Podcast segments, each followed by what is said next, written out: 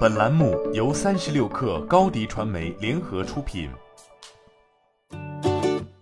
本文来自三十六氪作者卜玉凤。据报道，北京时间六月八号下午消息，微软公司负责 Hololens 增强现实头显业务的高管亚历克斯·基普曼即将离职，原因是涉嫌性骚扰与言语虐待欺凌行为。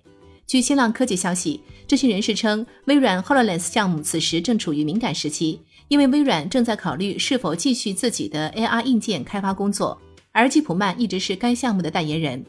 当前，微软与美国陆军存在一笔两百一十九亿美元的订单，微软已同意为美国陆军提供定制版本的头戴式硬件，为期十年，但是美军的资金迟迟没有到位。尽管在格斯里周二的信件中提及，美国国防部已经批准这款眼镜进入运营测试阶段。此外，基普曼离职后，Hololens 硬件将由微软 Surface 计算机部门负责人帕诺斯·帕奈负责，而 Hololens 的软件部分将由管理 Teams 协作产品等领域的公司副总裁杰夫·泰珀接管。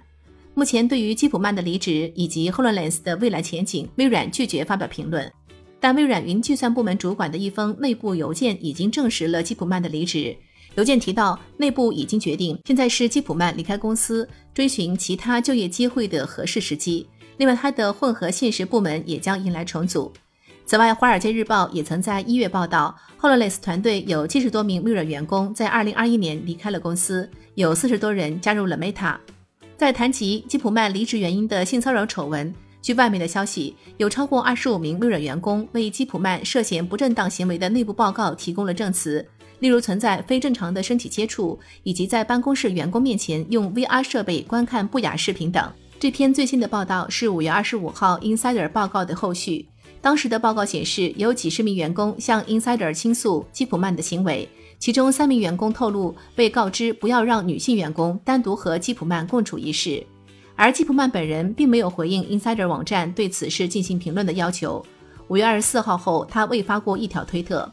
微软在约两周前已对 Insider 的报告进行了回应，表示会对任何确证存在的指控采取明确行动，相关处分将包含解雇、降职、减少工资或奖金、正式谴责、强制培训或结合其中几项并罚。